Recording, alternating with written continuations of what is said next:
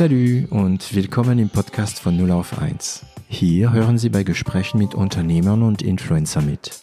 Wir unterhalten uns hautnah und ohne Schnitt über Erfolge und Misserfolge, Probleme und Lösungen und alles, was uns beschäftigt und ausmacht als Unternehmer oder als Influencer. Ich bin David Treis, Gründer und CEO von L'Agence, eine Internet- und Content-Agentur aus Süddeutschland. Ich äh, freue mich heute, endlich mal eine weibliche Unternehmerin bei von 0 auf 1 zu haben.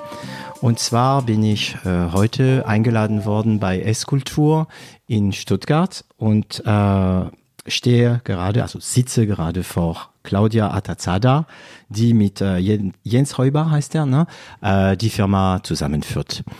Hallo Claudia. Hallo David. Hi. Ähm, wie geht's dir?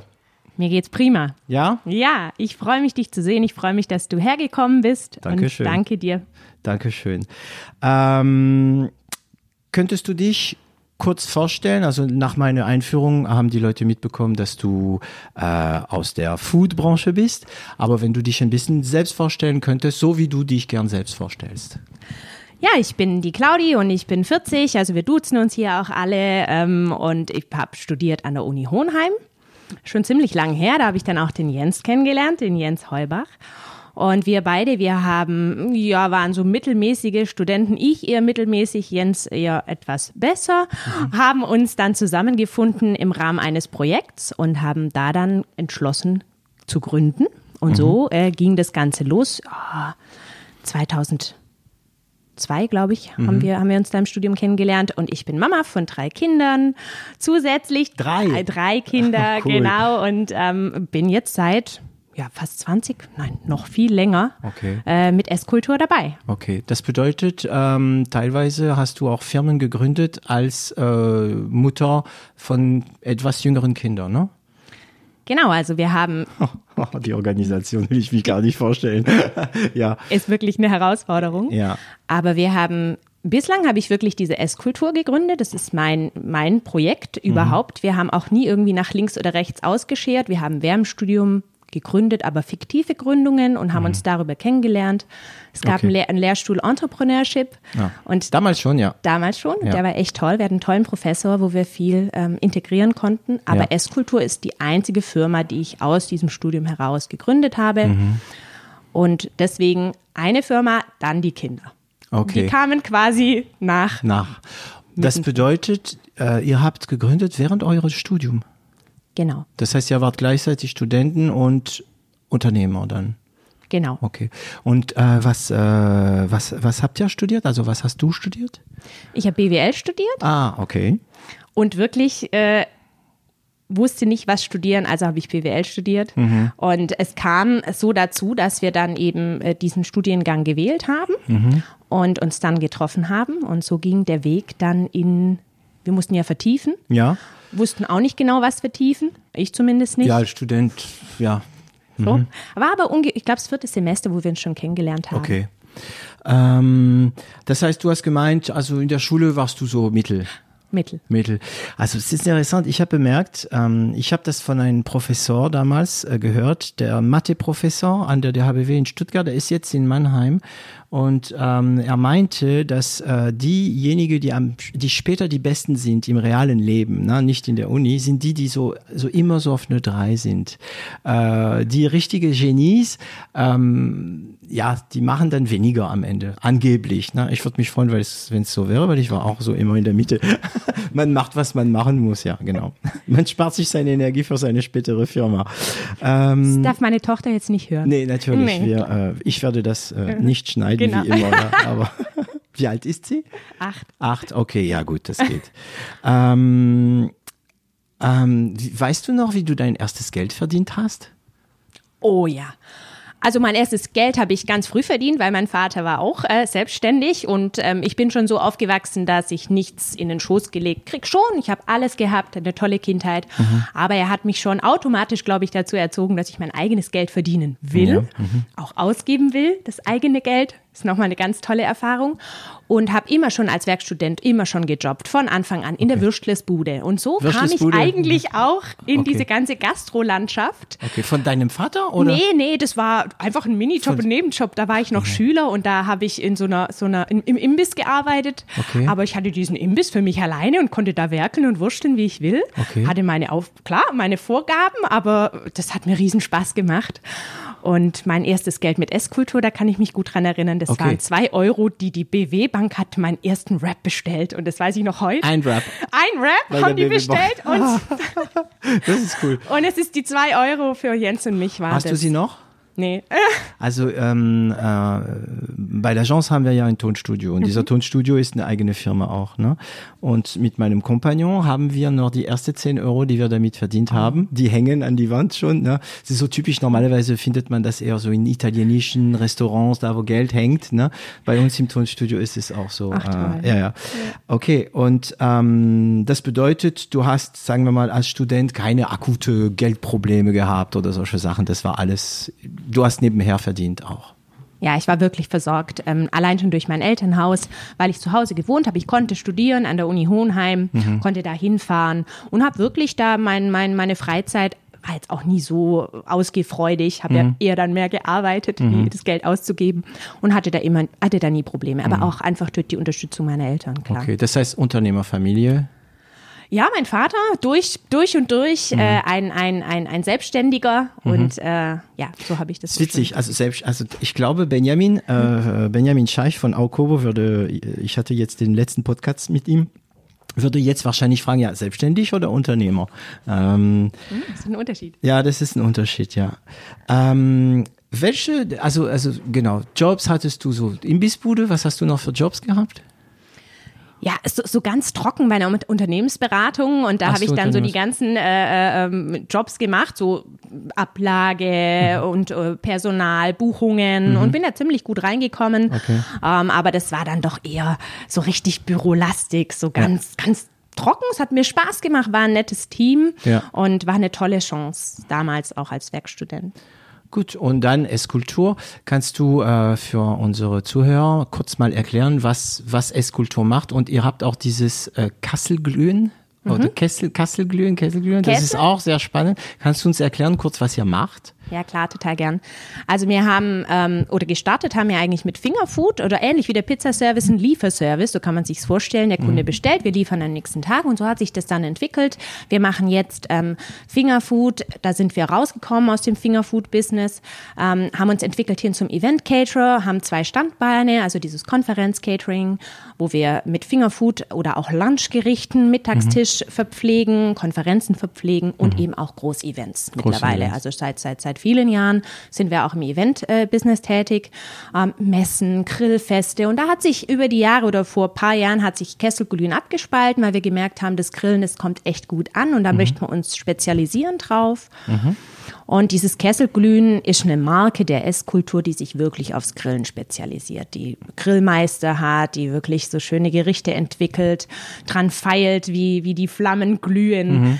Und Ach, sogar die Show. Gibt, Show, ja. alles mit, mit, mit dabei, weil wir einfach gemerkt haben, für den Sommer ist das eine schöne, wenn die Marke als Marke auftritt. Stuttgart verbunden. Ja, und Stutt, die, die Schwaben grillen unheimlich gern. Also das, da freut man sich hier in der Region, wenn endlich mal Zeit ist zum Grillen. Ich grille auch im Winter, aber gut. Genau. Ja, ja.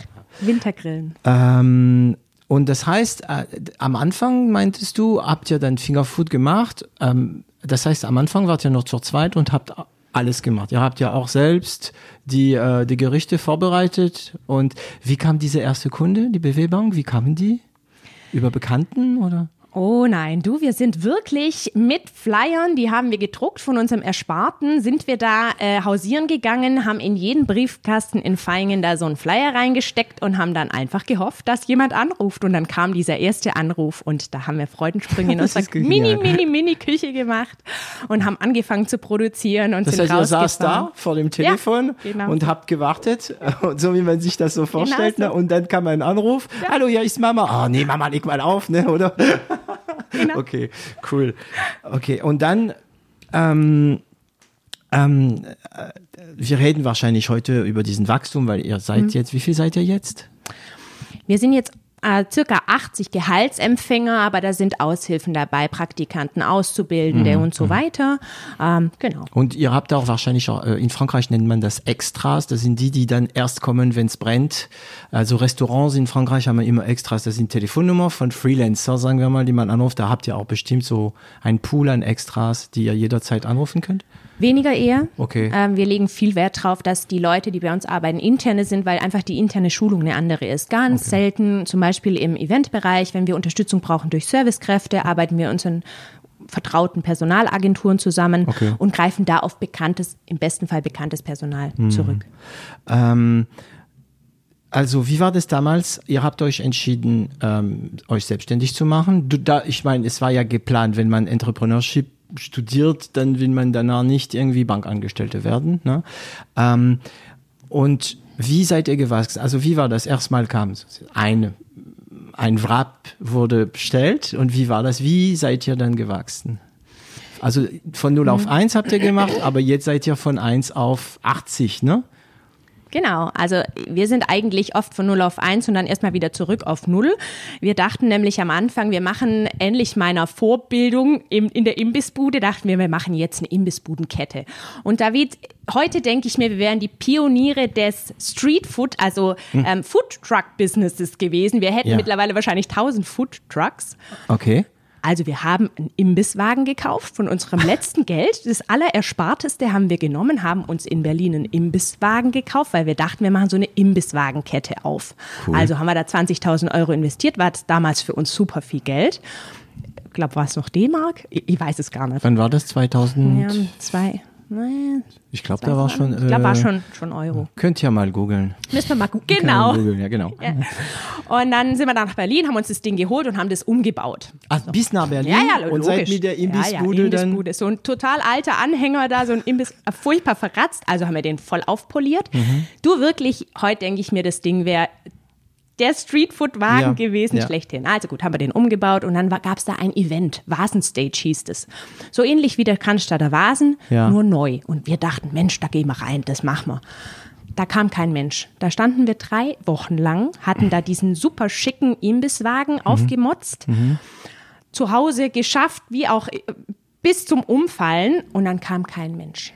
So, wir haben natürlich die Pacht trotzdem zahlen müssen oder die Gebühr. Ah, da zahlt man dafür, dass man da ist, ne? Mhm. Genau, so wie du fürs Volksfest auch zahlst, haben wir da unser wirklichen letzten Cent reingesteckt und da kam kein Mensch. Pizzateig gebacken wie die Wilden, kam kein Mensch. Alles weggeschmissen. Ach du die Sprich, okay. mhm. dann hatten wir da so einen Imbisswagen. Damals gab es noch kein Streetfood. Und dann haben wir gedacht, was machen wir? Und dann haben wir gesagt, okay, jetzt, jetzt, jetzt müssen wir dieses Ding nutzen als Küche. Und da haben wir dann unseren ersten Rap produziert und dachten, okay, machen wir das. Wir Also ihr habt aus der Ibis-Bude eine normale Küche gemacht. sozusagen Die Flyers. Die Flyer. Genau.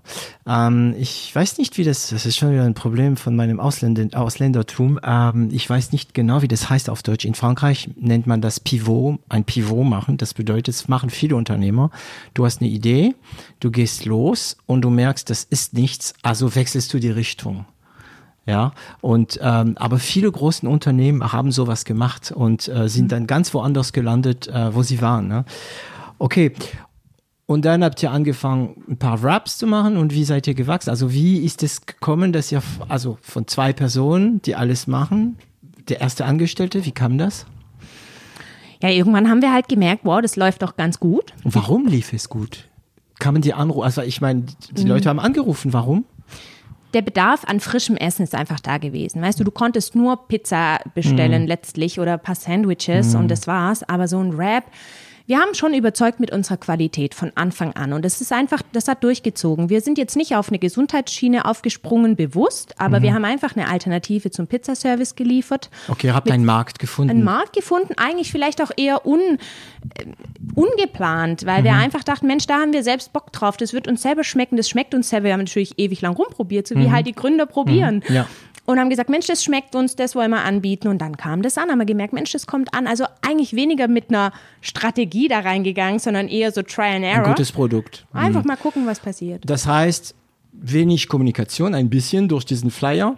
Ja, Und dann nehme ich an, da es gut war, haben die Kunden nachbestellt. richtig. Genau. Und dann wurde es immer mehr, die auch nachbestellen.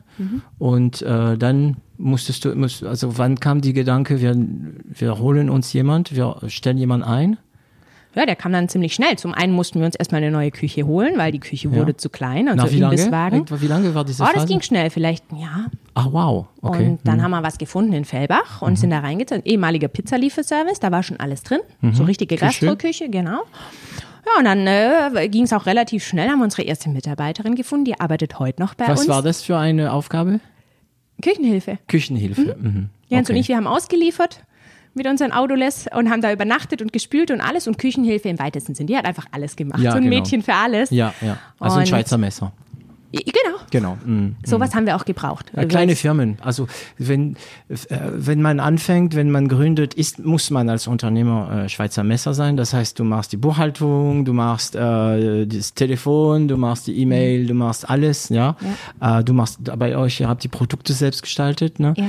Und äh, wann kommt der Moment, wo ihr angefangen habt, so spezielle, spezielle Leute zu haben, also spezialisierte, die nicht alles können, sondern Als ich mit meinem ersten Kind schwanger war. Weil dann Okay. war klar, okay, ich gehe raus. Ich muss raus. ja. Ähm, wann wissen wir nicht? Ähm, wie lang wissen wir nicht? Weiß ja nie, wenn du ein Kind kriegst. Und dann wussten wir, okay, es muss jemand her, der einfach ähm, äh, für, für Buchhaltung und all dieses mitbringt und äh, natürlich auch mit einem weiteren Horizont, also kein reiner Fachmann Ja. Oder eine Fachfrau. Okay. Ähm, auch, David, ich muss zurückrudern, weil natürlich war das schon vorher. Jens und ich haben BWL studiert, wir haben vom Kochen keine Ahnung. Ja, Jetzt stimmt. haben die Kunden aber, natürlich wollten die mehr von uns, von der guten Esskultur, Ja. die einfach leckeres Essen macht, zu fairen Preisen. Und dann haben wir erstmal einen Koch eingestellt. Also das war, Und da, da war ein, auf einmal, war das ein Quantensprung? Ein ja, Koch? total. Ja, logisch. Weil der K- Koch weiß auch, wie man viel kocht.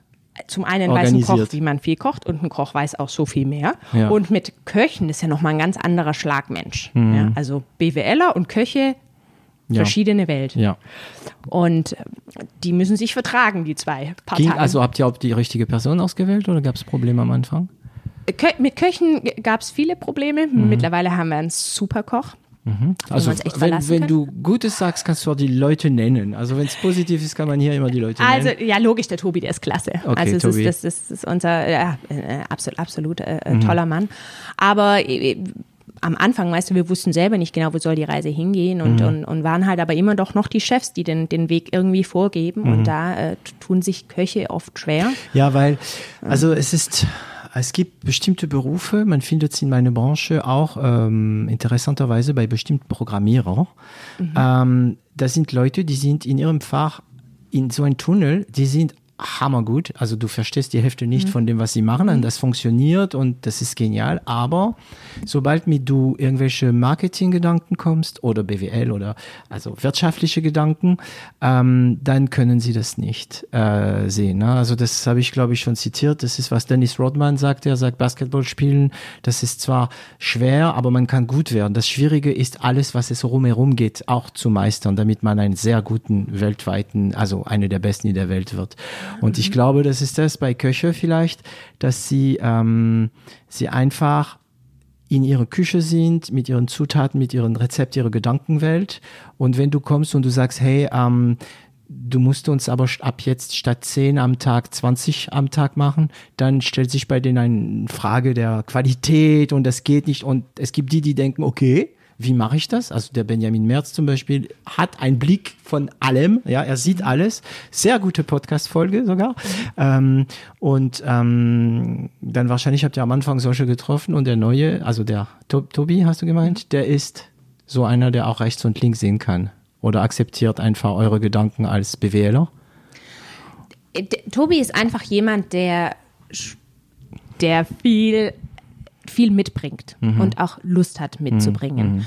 Und ähm, man muss sich da, glaube auch einfach gut verstehen. Mhm. Weißt du, dass man, wir haben immer, immer auch äh, Differenzen, ähm, auch mit Jens, ich, äh, aber das muss nicht von BWLer zu Koch kommen, es kann auch von BWLer zu Mhm. BWLer sein. Aber wenn man sich gut versteht, dann läuft das Ganze und wenn man irgendwie auf der gleichen Wellenlänge ist. Wir haben viele Köche gehabt, bis wir den Koch findet. Und äh, das heißt, ihr habt jetzt eine ganze Brigade, nehme ich an, also Ja. eine ganze, ähm, wie heißt es, Küchentruppe, also ja, Kochtruppe. Und Ja. er führt es.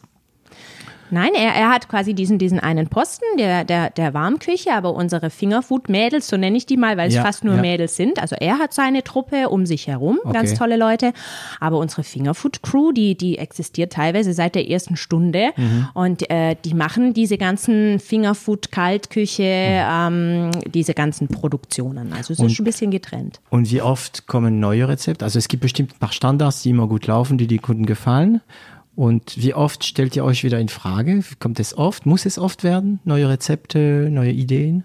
Ständig. Ständ okay. Also ist ein Thema. Ja, immer.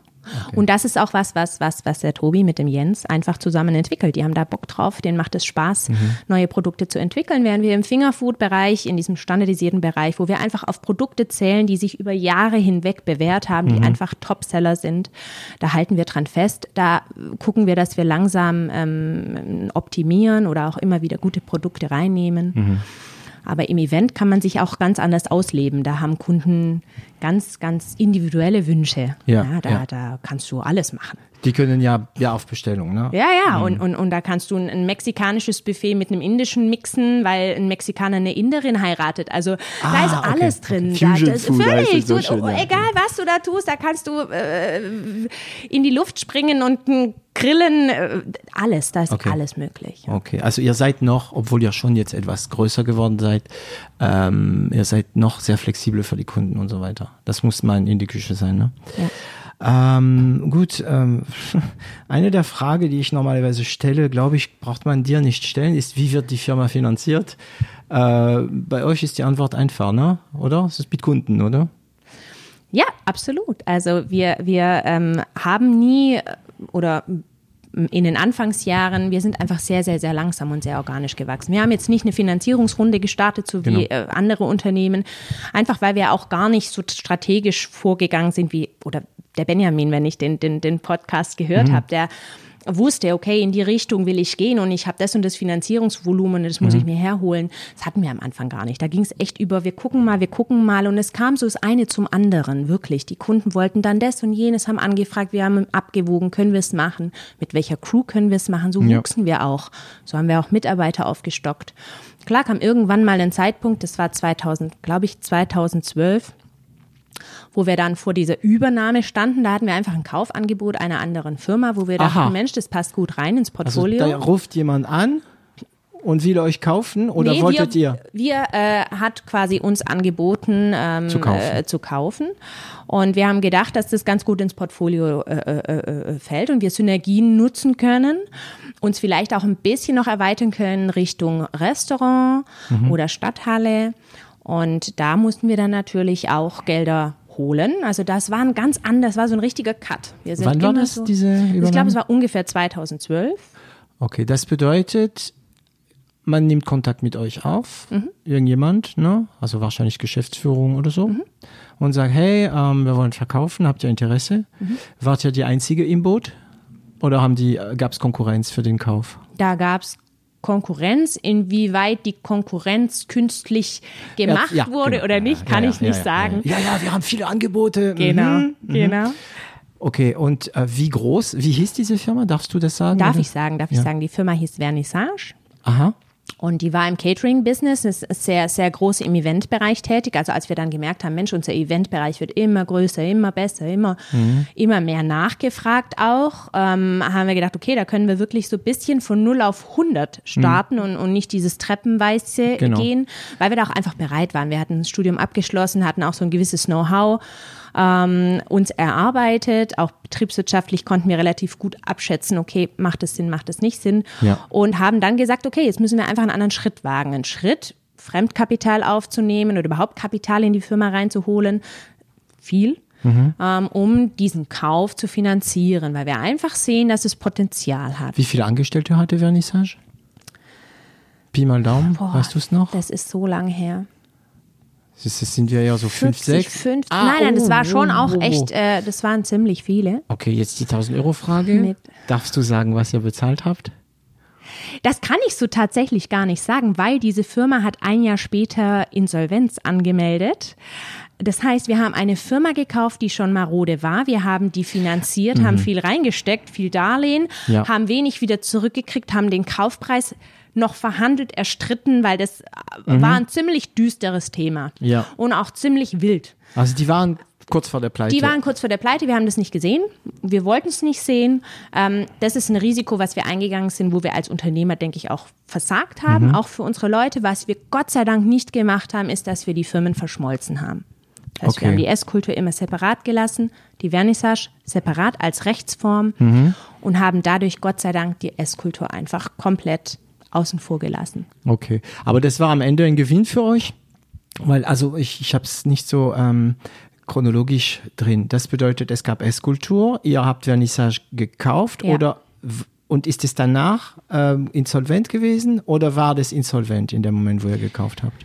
Noch nicht, weil ein großes Projekt anstand. Ja. ähm, ein erfolgsversprechendes Projekt, was aber noch in den Kinderschuhen war. Mhm. Wir aber quasi darauf gesetzt haben, gesagt haben, Mensch, das kann was Tolles werden. Das kann, Genau. wenn die Firmen zusammengehen, könnt kann den echt Cash stark reinbringen werden. dann. Mhm. Genau. Und genau, um dieses Projekt anzuschieben, dieses Projekt ging schief. Und somit ist das ganze Mhm. Die Ding Firma, nach okay, runter. Genau. okay. Aber Esskultur ging dann weiter. Gott sei Dank konnten wir drauf aufbauen. Ist auch alles Ja. völlig sauber geregelt. Okay. Klar, mit, mit da ging es auch vor Gericht mit dem damaligen Eigentümer. Also Okay. das ist wirklich was, was, was, was echt herausfordernd war, wo wir lange gebraucht haben, wo wir nach wie vor Kredite zurückbezahlen. Für, Für etwas, was euch nichts nix. gebracht hat. Das heißt, Genau. Esskultur, also das, was ihr mit Esskultur ge- verdient habt, hat teilweise dieses, äh, diese Schulden auch bezahlt wahrscheinlich. Teilweise und eher sind wir da privat in der Haftung, Ja. weil wir das äh, Gott sei Dank, wie gesagt, von Esskultur getrennt haben. Mhm. Aber Jens und ich sind da halt voll in der Private Erhaltung, ja? ja, auch und Okay. müssen da äh, abbezahlen. Wow, also das ist ja natürlich so Achterbahn, ne? Ja, du, total. du hast eine Firma, du weißt, dass sie da wahrscheinlich marode ist, aber es gibt die Möglichkeit eines großen Auftrag. Dann kaufst du, Ja. bezahlst du viel Geld, dann gibst den Auftrag nicht. Das heißt, die Wette geht leider nicht auf. Aber Ja. ist das nicht auch das Unternehmer? Also ich, ich, ich bin der Meinung, dass Unternehmer, ähm, also die, die Erfolg haben, hassen Risiko. Also ich persönlich hasse Risiko, aber man geht Risiko ein. Und da man Risiko hasst, dann überlegt man und macht es nicht einfach hopp oder top, sondern man stellt sich Fragen und so, um dieses Risiko, den wir ja hassen, zu reduzieren. Und manchmal geht es einfach nicht auf, ne? Genau. Was habt ihr da gelernt? Daraus? Gute Frage. Was haben wir daraus gelernt? Einfach z- viel, viel, viel genauer zu prüfen und sich weniger von, von Versprechungen oder von Blümchenerzählungen leiten zu lassen, von rosaroten Wolken. Ich glaube, wir sind da einfach schnell begeistert, zu schnell begeisterungsfähig gewesen und haben gesagt, Mensch, komm, das machen wir. Ähm, wir haben es zu wenig bis ins Detail, bis ins Markt geprüft. Und es war ein Fehler auch von uns, von uns Geschäftsführern. Ähm, es war eine unternehmerische Fehlentscheidung, es war ein Risiko, aber wir hätten es vielleicht abschätzen können, vielleicht. Es hätte aber auch einfach, also wie du sagst, Ja. es ist dieses Risiko, was man vielleicht manchmal auch nicht bis ins Letzte prüfen kann, Ja. weil sonst würde niemand dieses Risiko eingehen. Ja. Wenn du wüsstest, was morgen passiert, dann, äh, ja, Ja, dann, dann bist du Gott. so, Ja, genau. Insofern, es ist einfach passiert, aber äh, besser zu prüfen, einfach das durch eine, durch eine richtig ordentliche Beratung durchlaufen zu und so lassen, weiter. Mm, Ähm, in allen Bereichen. Das ist, glaube ich, da waren wir damals zu euphorisch. Also ihr habt euch nicht selbst beraten. Also ihr habt euch nicht beraten lassen von Doch, Profis, doch? auch. Aber die sind auch, äh, Vielleicht nicht, nicht, nicht gut genug oder nicht weit genug. Also Mhm. gut genug würde ich nicht sagen, ähm, weil wir mit den Beratern immer noch zusammenarbeiten, mit denen wir damals Mhm. zusammengearbeitet haben. Aber vielleicht hätten wir das weiter spinnen müssen, weißt du. Mhm, Oder n- uns nicht von, ich glaube, der damalige Unternehmensinhaber war so ein ganz arg toller Verkäufer auch, so ein, so Ja, ein ja, Mitreißer, ja, so ein ja. Mhm. Menschenfänger, wo man dann gesagt, Mensch, ja, das läuft und, und es, der hat Versprechungen gemacht und wir dachten, Mhm. klar, da gehen wir mit drauf. und das ging nicht. Nee, okay. es ging nicht auf. Aber Hauptsache hat Esskultur dann überlebt. Ja, ne? Gott sei Trotz Dank. dieser dieser Ja. Sache. Und dann ist man ja wirklich so mh, Erfahrungen, also ja, schlauer.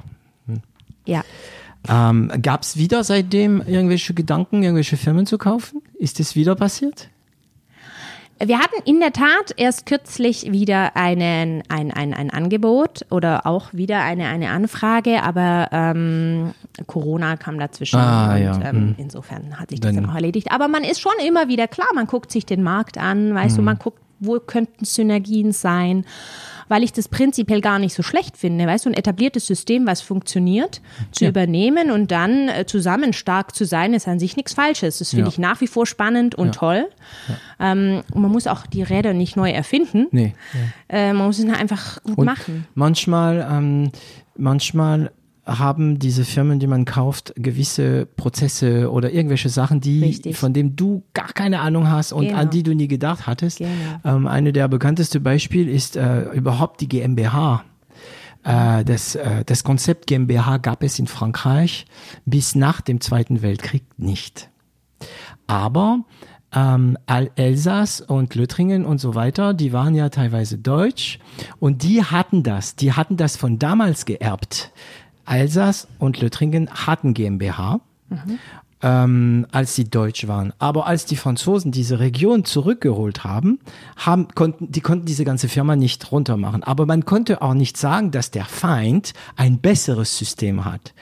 Und dadurch kam das Konzept GmbH in Frankreich. Das heißt, eine Firmenform, also hier ist es eine rechtliche Form, wurde dann äh, in Frankreich übernommen. Und ich meine, man kann mittlerweile, ich glaube, man kann ohne diese begrenzte Haftung Firmen gründen nicht mehr denken. Früher war das aber nicht so. Ne?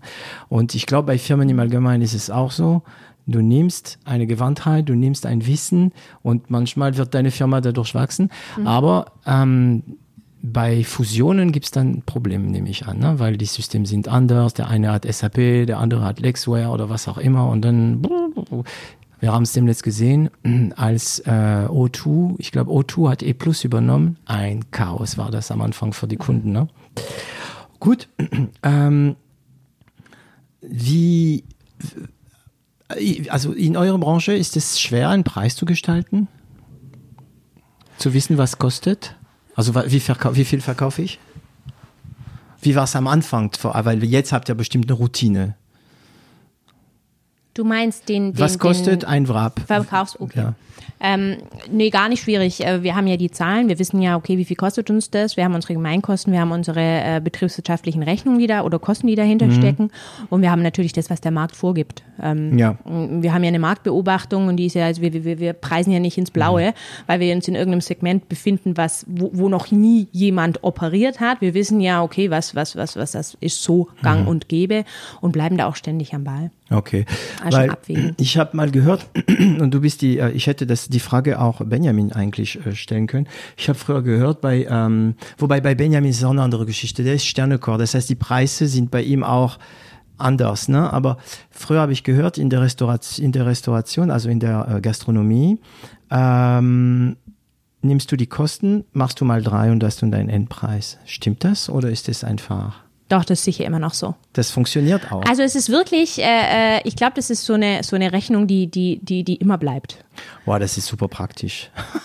Wobei, es Aber ist nicht, immer einfach nicht zu auf wissen. jedes genau. Produkt. Äh, Ja, ja. Also das ist so, so eine, ja, glaube, so, ein- so ein Gastro-Ding, was über allen schwebt. Aber natürlich wird jeder, jeder Gastronom und jeder ähm, äh, vernünftige Unternehmenschef Mhm. ähm, in der Gastronomie auch nochmal prüfen, okay, ähm, äh, wie, wie, wie ist auch die Marktlage einfach. Die Okay. verändert sich auch Also ständig. konkurrenzbedingte Preise. ja, schon. Mhm. auch. Also, Und wie akquiriert ihr jetzt neue Kunden? Also ihr habt jetzt wahrscheinlich einen ziemlich großen Kundenstab. Ha- ge- äh, Ihr habt gehabt Corona, Gastronomie, schwieriges Thema, aber ähm, wie habt ihr akquiriert? Wie akquiriert ihr neue Kunden? Habt ihr also die Flyers am Anfang, das hast du uns erzählt, ne? So selbst wahrscheinlich in den Briefkästchen rund um, ja, ja. Und dann? Also es ist bei uns wirklich ein Phänomen, ähm, dass wir nie danach mehr aktiv akquiriert Boah. haben. Traum. Aber es ist natürlich notwendig und es ist auch das Potenzial da. Es war nur bislang auch einfach nie die Zeit. Es ist, hat uns so überrannt, dieses, äh, diese Kundenfragen und da danke ich allen Kunden, die wir haben und auch allen Mitarbeitern. Wir sind ja mit unseren Kunden gewachsen. Wir sind eben nicht von null auf eins ohne diese Zwischenschritte, so wir haben eine Idee, die muss finanziert werden, jetzt gehen wir raus und vermarkten diese Idee, sondern mhm. wir haben wirklich über diese Jahre einen Kundenstamm aufgebaut, vergrößert und wir haben immer Also gehört, gesund gewachsen. gesund gewachsen, was will der Kunde und haben das dann reingenommen und zu gucken, lohnt sich das betriebswirtschaftlich. Und so sind wir immer unseren Weg gegangen und es war immer der richtige Weg. Trotzdem kann man viel mehr draus machen. Weißt du, jetzt haben wir das Potenzial, wir haben die Mitarbeiter, wir haben den, den, den Platz. Genau. Ja, wir sind ja immer irgendwie aus unseren kleinen Räumchen rausgewachsen und konnten irgendwann nicht mehr. Ja. Wie viel Platz habt ihr jetzt gerade? Also hier sind wir in eurem Büro. Das, ähm, den Witz könnte ich mich natürlich nicht verkneifen. Ihr habt so ein Maisonette-Büro, weil ihr habt den ersten und den zweiten Stock in diese Gebäude und die sind durch eine Privattreppe äh, verbunden. Wie viel Quadratmeter habt ihr hier? Also wir haben knapp 400 Quadratmeter Bürofläche. Das ist nur Büro. Das ist nur Büro und, Und wir haben Küche? dann nochmal Küche, Logistik, Lagerfläche, so ja um die 1000. Also wir sind ja schon ganz lange auf der Suche nach einem großen, schönen Gebäude Ja. oder einfach was, wo ein Grundstück, wo wir bauen können. Jetzt ist es ad acta gelegt oder stillgelegt, aber ähm, wir würden, unser Traum ist es immer zusammen zu sein. Das haben wir nie geschafft. Ah, Küche und, äh, und Büro. Mhm.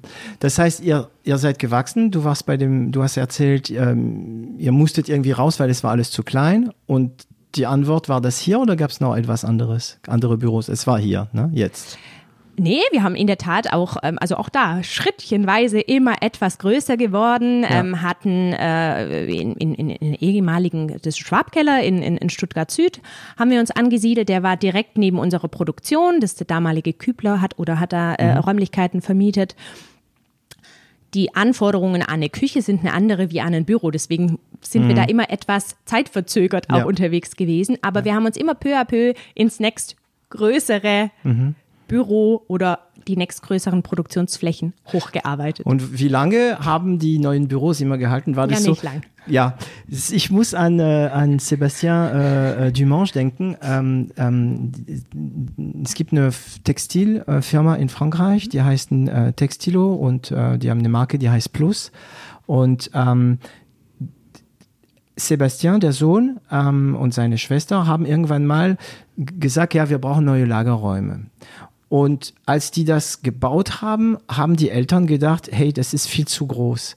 Und als das fertig gebaut war, war das schon zu knapp. Und äh, gut, man hört oft Unternehmer, die im Wachstum sind, sagen, okay, mhm, wir haben jetzt 200 Quadratmeter, ha, nehmen wir 500. Oh, 500, ey, das ist viel zu viel. Ey. Ja, dann gehst du in 500 und sagst, Mist, wir brauchen doch 800, ne? Genau. Aber es gibt mittlerweile diese Möglichkeit mit Coworking. Das heißt, theoretisch, in Paris machen es viele, die spinnen, ne? Die nehmen dann gleich mal 2000 Quadratmeter und das, was sie nicht brauchen, machen sie Coworking draus. Und wenn sie dann wachsen wollen, dann okay. Und das ist jetzt, seit wann seid ihr hier? Wir sind jetzt hier seit zwei Jahren, hier Zwei in, Jahren. in, in, in, in Büroräumlichkeiten und in der in Feuerbach, da haben wir unsere Produktion, unsere Logistik. Da sind wir jetzt, glaube ich, seit drei Jahren. Ja, Drei Jahren. ungefähr. Mhm. Okay. Ähm, das heißt, keine Akquise. Das funktioniert. Und ähm, habt ihr keine, also Achtung, ist eine böse Frage, aber habt ihr keine Angst, dass dann, also ich bin der Meinung, dass man immer akquirieren soll, weil wenn man anfängt zu akquirieren, weil Akquise dauert, es, es hat immer so eine Inertie, ne? Und ähm, also ein Leerlauf auf, auf Deutsch, ne? ähm, und manche merken, ups, ups, ups, wir haben kein Geschäft mehr. Und dann machen sie Akquise und dann haben sie Cash-Problem und dann geht's manchmal der Bach runter. Ne? Ähm, war dieser Gedanke da, oh, wir sollten akquirieren oder hat er einfach keine Zeit dafür? Wir hatten wirklich in der Tat zum einen keine Zeit dafür. Also, um das kurz vorherzunehmen, es ist auch von all unseren Mitarbeitern, Mensch, mach doch mal Werbung auf die Autos. Du, das hören wir ständig und da gebe ich zu 100 Prozent recht, da muss was passieren, weil wir einfach ein tolles Produkt haben, was wir Ja. auch, weißt, an den Mann bringen wollen. Fotografisch ist auch schön. Ja, Weit also mehr, ist ja. Also mhm. wir, wir können ja so viel, nur, weißt du, dann, dann stehst du da und, und, mer und denkst dir, was, was passiert, wenn ich jetzt Akquise mache? ja. Dann kann ich das nicht produzieren, weil Ja, meine ja. Küche ist zu klein. Und dieses Problem haben wir einfach ganz oft gehabt. Weißt du, die Immobilien hier in Stuttgart sind so umkämpft. Ja. Du, du, wir können nur so viel produzieren, wie wir schaffen, in dieser Küche Mhm. und in der Logistik rauszukriegen. Büro ist kein Thema. Da kannst du mit Homeoffice und allem arbeiten. Äh, äh, Das haben wir jetzt gelernt, ja, dass genau. vieles geht, ja. Du, da hat sich ja mein Horizont geöffnet, Ja. da mit diesen ganzen Möglichkeiten, die man ja doch hat. Aber du kannst aus einer Küche halt einfach nur eine gewisse Menge rausschicken. Und du kannst logistisch nur eine Ja, ja. gewisse Menge rausschicken. Und jetzt mach Akquise. Du weißt ja, dass du ein gutes Produkt hast. Mhm. Wissen wir ja. Aber was machen wir dann? Dann brauchen wir neue Räumlichkeiten. Du kannst das nicht bedienen. Da haben wir wieder diese kritische Masse. Ne? Äh, äh, Entweder nimmst du eine riesen Küche, aber die ist zu groß für deine Kundschaft, oder du nimmst mehr Kundschaft, aber deine Küche ist zu groß. Also irgendwo muss man dann ein, wieder mal ein Risiko eingehen ne? Genau. und äh, wetten einfach, ne? sagen, okay.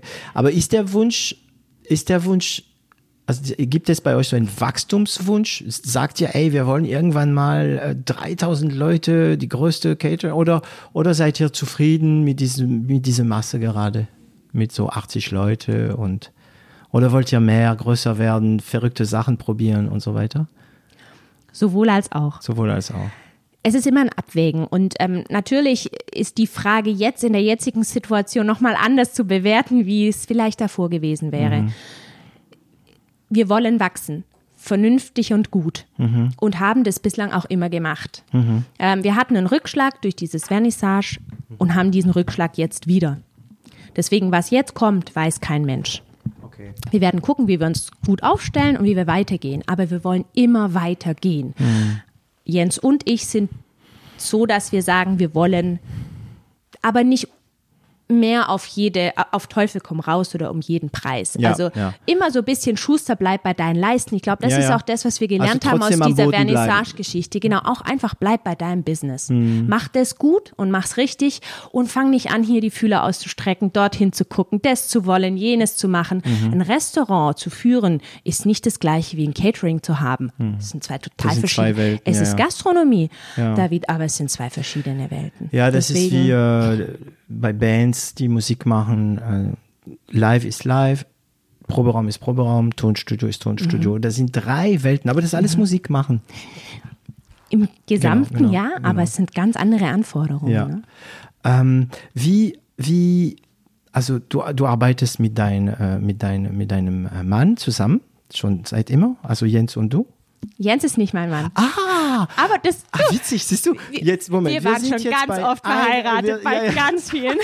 Wir sind jetzt bei 41 Minuten und David hat Jetzt- mitbekommen, dass ihr nicht ein Paar im Privat. Nee, weißt du, also ich bin, ich würde mich freuen, die, die das hören, wie viel jetzt bis jetzt das glauben. Okay, weil, weißt du, mit Jens und dann habe ich mein Kind bekommen und so weiter und so weiter. Und ich dachte, okay, also ja, stimmt. Und in meinem Kopf war das so, ah, das ist ja super praktisch, weil ihr Mann macht dann weiter und sie kann, ah, okay, so.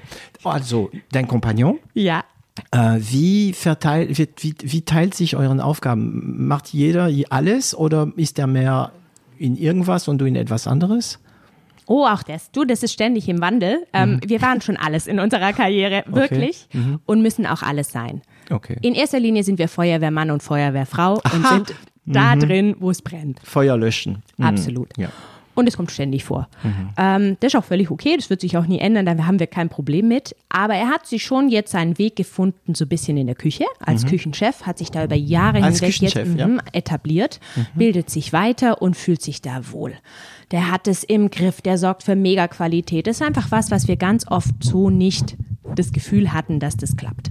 Das Mhm. heißt, er, er, es war irgendwann klar, okay, wir hatten einen guten Küchenchef und der hat uns dann, oder der ist dann gegangen. Und wenn ein Koch oder ein Küchenchef geht, dann hast du echt ein Problem, ne? Dann hast du echt ein Problem. Ja, ja. Auch bei Restaurants. Also das haben Restaurants und Catering und die ganze Gastronomie gemeinsam. Alle gemeinsam. Deswegen ganz oft hast du ja auch diese Gastropärchen. Koch und Serviceleitung sind verheiratet, decken Mhm. Ja. die zwei kritischen Bereiche ab. Genau, Super.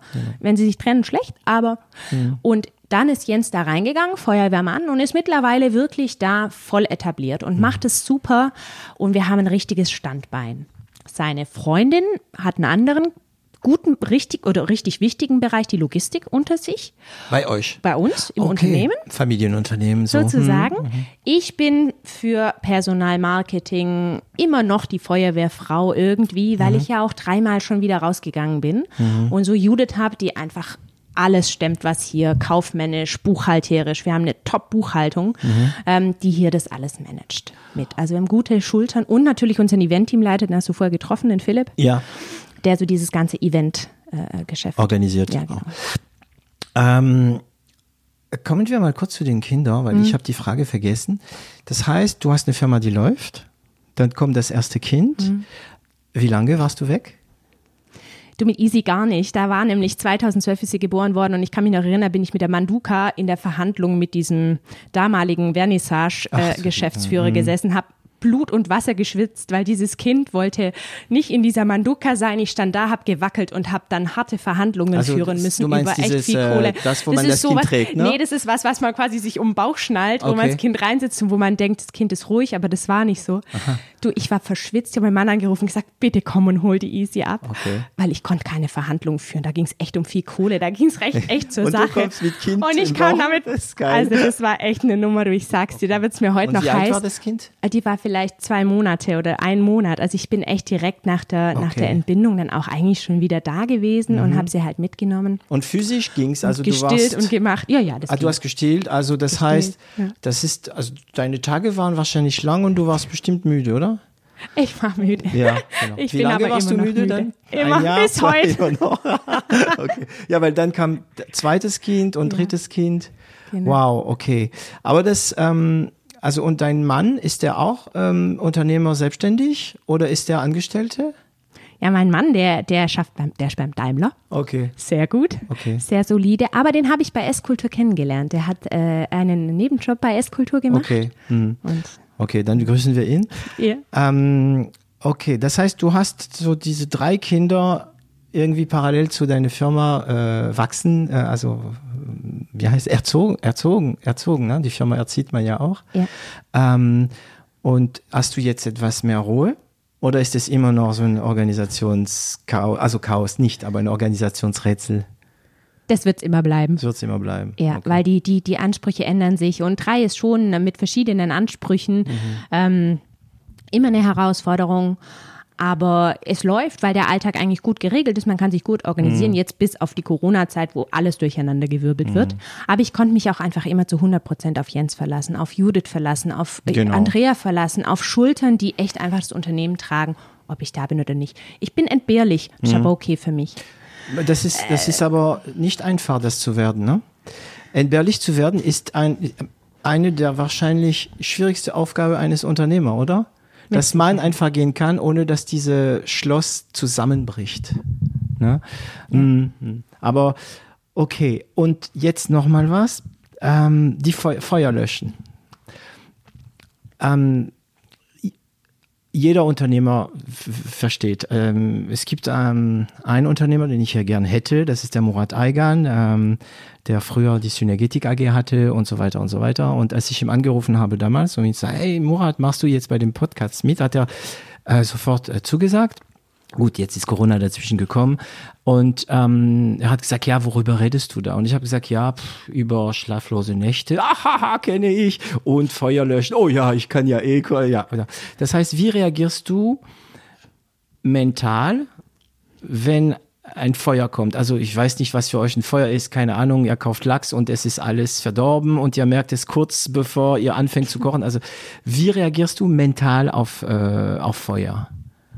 Ja, los geht's. Auf geht's, löschen. Und du beantwortest, also ich muss sagen, du antwortest gerade mit einem riesen Lächeln, ja, als ob, oh ja, ein Feuer, gehen wir. Ja, ist es so oder oder mm, oder Es- zieht es dich nach unten manchmal? Du reagierst trotzdem, ne? Nein, es zieht mich nicht nach unten. Es ist eher, es ist einfach, das ist das Leben und das ist Unternehmer Mhm. Es wird nie ruhig sein. Das habe ich schnell begriffen. Du hast nie dieses, oh, es läuft alles super locker und alles läuft so, wie man sich's vorstellt. Niemals. jeder Mhm. Tag ist noch, jeder Ja, Tag. Und es ist noch nicht mal ein, ein Monatshorizont. Es ist echt von Tag zu Tag. Ja. Wenn ich heute ins Bett gehe, kann morgen schon wieder alles anders sein. Du stehst auf, du wirst wach, du guckst deine WhatsApp oder dein Slack oder was auch immer ihr benutzt und dann ja. Mhm. Und ähm, das ist ja das, ne? Diese Wahrnehmung, es wird eh schief gehen. Und das ist eine Sache, die mich manchmal richtig nervt. Du musst eigentlich immer einen Plan haben. Aber du musst immer wissen, dass der Plan nie aufgeht. Aber ohne Plan klappt es nicht und nach Plan klappt es auch nicht. Ne? Das ist einfach, okay, das bedeutet, du siehst, du erkennst ein Feuer erstmal, du erkennst die Situation bewusst, oh, Achtung, Feuer. Und dann sagst du, okay, was mache ich? Ähm, Angst? Manchmal? Nee. Gar keine Angst. Nee. Ah, interessant. Okay, das ist eine Frage, die ich immer wieder vergesse. Du bist die erste, die ich, äh, bei, bei der ich daran denke, weil du ja selbst auf Feuer löschen gekommen bist. Ähm, okay, das heißt, zurück zu unserem roten Faden. Ähm, Jens macht mehr Küchen, also das sagen wir mal das Kreative, die Küche, das Kochen und du bist mehr für BWL, also und Marketing da. Ne? Eigentlich bist du in dem, was du gelernt hast damals. Ähm, habt ihr bei, äh, bei Esskultur, also es sind zwei Firmen, Kesselglühen, äh, Kassel, ach, sag es nochmal, Kassel. Kesselglühen? Kesselglühen und Esskultur sind zwei unterschiedliche Firmen? Nee, ist eine Firma, es ist eine Zwei Marke. Marken. Mhm. Ähm, pflegt ihr da, also habt ihr eine Unternehmenkultur bewusst oder hat es sich ergeben? Gibt es äh, Kulturlinien, Kulturregeln bei euch intern? Es ist sicher von der ersten Stunde so gewesen, dass wir immer auf Loyalität und auf Unterstützung gesetzt haben. Also dieses, wir arbeiten Hand in Hand, hat sich durchgezogen und ist nach wie vor so. Wir achten auf viel mehr Dinge. Wir, wir zum Beispiel beim Einstellen ähm, muss natürlich auch die Qualifikation stimmen, es muss die Ausbildung stimmen. Aber es ist immer noch ein ganz großer Punkt Loyalität und Einstellung. Also bei der Einstellung geht es immer auch um die Einstellung zum Unternehmen. Ähm, Habe ich Spaß, mit dieser Firma zu arbeiten? Fühle ich mich als Teil der Familie? Gehe ich auch durch schlechte Zeiten durch? Ist das, was wir unterschwellig auch schon immer erwarten von unseren Leuten, von uns selbst? Zu diesen ganzen klar, Work-Life-Balance muss stimmen, uns Gehalt muss stimmen, diese Ja, Hard klar. Facts ist dieses, wir sind eine Familie und stehen auch füreinander ein. Ähm, nicht nur von, dass wir erwarten, dass jemand für uns arbeitet. Das ist nicht unsere Leitlinie, unsere Kultur. Unsere Kultur ist, dass wir als Unternehmer mittendrin sind. Dass wir nicht über allem stehen und thronen und denken, wir, weißt du, wir greifen Ja. uns nur die Kohle ab, sondern wir sind dabei, mittendrin. Wir liefern aus. Du, ich war in Stöckelschuhen mit dem LKW unterwegs auf dem letzten Acker, um irgendein äh, äh, ein Zelt aufzubauen, weil halt einfach der Mitarbeiter kurzfristig krank geworden ist. Kein Thema. Mhm. Hast du einen ich ein. LKW-Führerschein? Ja. ja. Oh, cool. Ah, den alten, weißt du noch, den, Ja, den alten. ah, ja, der ja. 7,5 Tonner. Ja, genau. Okay. Mhm. Und das ist, glaube ich, das Wichtigste, was, was alles trägt. Okay.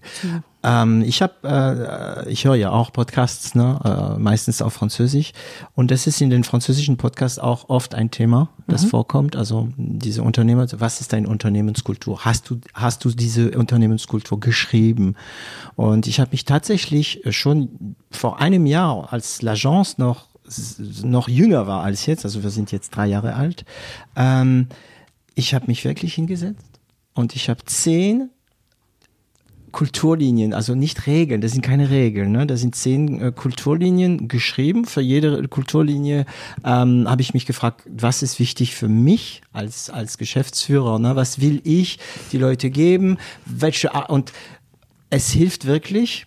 Und jetzt, jedes Mal, wenn ich jemanden einstelle, gebe ich diese Person erstmal die Unternehmenskultur und ich sage, lies dich das mal und wenn du zu uns kommst, dann möchte ich mal ein bisschen mit dir darüber sprechen.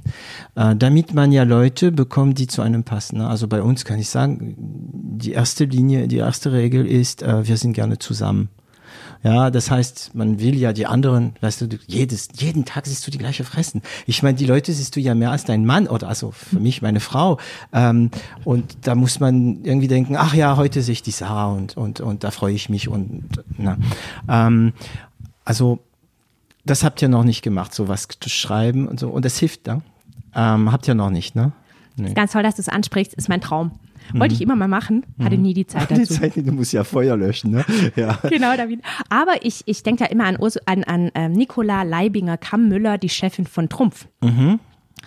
Die ja aus, einem, aus, aus dieser Familientradition, oder das ist ja ein Familienunternehmen, hat sie ja von ihrem Vater übernommen und die hatten so einen Kodex sogar für die Familie. Ja, genau. Und das finde ich unglaublich geschrieben, toll. also ein Kodex, ja, ah, ja. woran halten wir uns, woran halten Genau. wir uns fest? Klar, unterschwellig hat es jede Familie, aber ich finde es so toll. Wir haben jetzt zu Hause ein Knigge eingeführt, wo auch klar ist, okay, Ja. am Tisch hast du dich so und so, also gar nicht Am falsch Tisch hast verstehen. du nichts Bei zu uns, sagen. genau, das ist, Französisch. ja, genau, genau. wenn Ja. es so wäre, ist bei uns gar nicht so, aber davon träume ich. Und da haben wir schon wirklich ein, ein, ein, uns, uns mal damit beschäftigt. Und dann kam wieder irgendwas Mhm. und dann wurdest du wieder über äh, rollt von irgendeinem Mitarbeiter gehen oder Kunden haben irgendeine Riesenanfrage und schon war das wieder vergessen. Mhm. Ja. Weißt du, dann landete das wieder. Und das ist auch so das Größte, was ganz viele Mitarbeiter von uns immer sagen, Claudia Jens, ihr müsst dranbleiben. Wir müssen das zu Ende kriegen. Und Mhm. Ja. das ist wirklich, es ist mein Traum und es hilft. Ja, Garantiert. ich glaube schon. Äh, Dann stellt sich die Frage, du meinst zum Beispiel, also äh, wahrscheinlich in einer Unternehmenskultur wird das Wort äh, Loyalität ziemlich früh äh, auftauchen. Wenn du jetzt, also du suchst ja Leute, wahrscheinlich ziemlich oft, ne? Ähm, woran erkennst du zum Beispiel, wenn Loyalität für dich wichtig ist, dass die Person, die du jetzt, wie oft siehst du die Leute, bevor sie eingestellt werden? Siehst du alle, ne? Die gehen alle äh, ähm, an dein Büro vorbei, oder? Okay. Wie sorgt ihr dafür, oder wie hast du früher, als du das noch selbst gemacht hast, dafür gesorgt, dass du sicher bist, diese Person, die da ist, wenn du jemanden fragst, bist du loyal? In ein Bewerbungsgespräch wird diese Person sagen, ja, natürlich. Wie habt ihr Tipps? Hast du Tipps, wie man dafür sorgt, dass man, dass man erkennt, dass jemand loyal ist oder nicht? Oft liest man es schon aus dem, aus dem Bewerbungsschreiben raus. Also äh, es sind so ganz, ganz, ganz kleine Dinge, die, wo man denkt, es ist selbstverständlich, aber die oft einfach nicht, nicht vorhanden sind. Zum Beispiel die Frage, ähm, bitte geben Sie Ihren Gehaltswunsch an. 80 Prozent der Leute gehen einfach nicht drauf ein. Ganz wenige schreiben eine Zahl und es gibt ganz, ganz wenige, die schreiben zum Beispiel zwischen. Es ist ein Zwischenraum, aber es kommt darauf an, Okay. wie die Firma und so weiter, die wirklich sich, und es sind so Kleinigkeiten, wo Ja. du eigentlich denkst, es ist nicht schwierig auf eine Frage.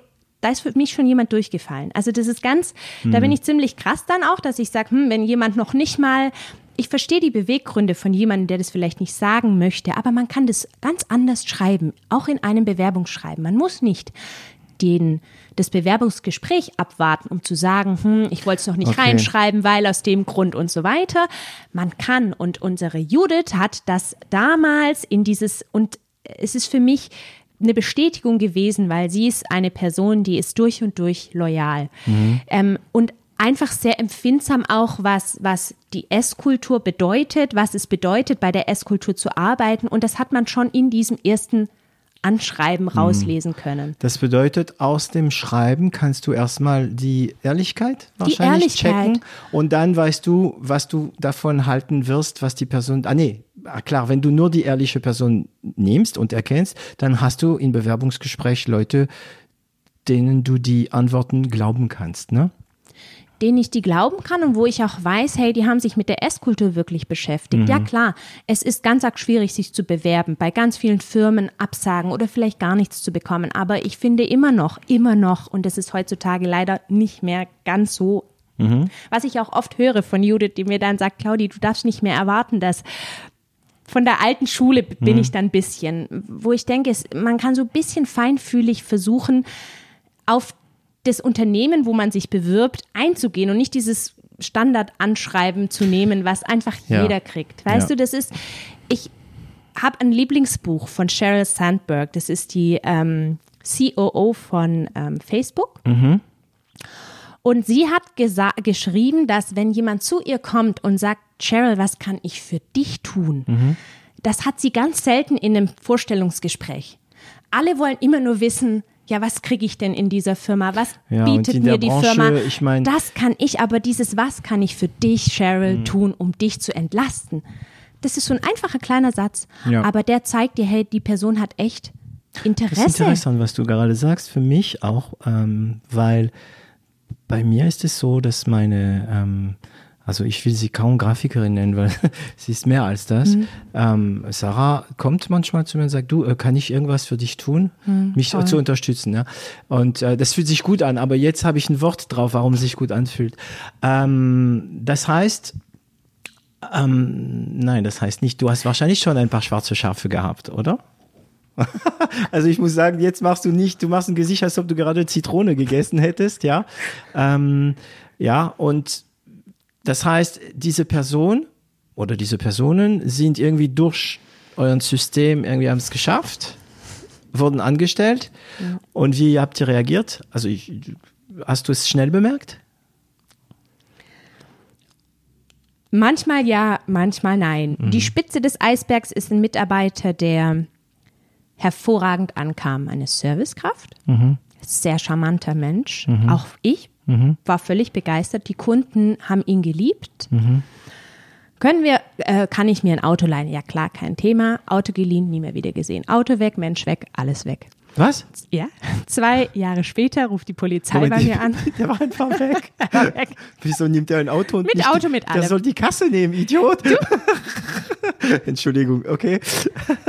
Ist uns auch passiert. Ja, Aber der okay. jedenfalls, wir gutmütig wie wir sind, ähm, klar, nimmt das Auto, will umziehen, was mhm. auch immer. Riesenauto, großes mhm. Auto, äh, wertvolles Auto mitgenommen, nie mehr wieder gesehen, weder Mitarbeiter noch Auto. Und zwei Jahre später, also wirklich, mhm. nie, nie, mehr wieder gesehen. Mhm. Wir wussten nicht, wo steckt derjenige. Ruft die Polizei an, ja, Herr und so und so, wird auch gesucht in anderen Bundesländern, weil hier und da, was ich denn dazu sagen kann. Mhm. Also tauchte der zwei Jahre später via Polizeigespräch wieder in unseren Gedanken auf. Mhm. Heute, sechs Jahre später, sieben Jahre später, haben wir die Möglichkeit zu pfänden, weil ihn irgendjemand erwischt hat. Also da gibt es total verrückte Sachen, mhm. aber der war ein Musterkerl. Wahnsinn. Und wie lange Astral. war der bei euch?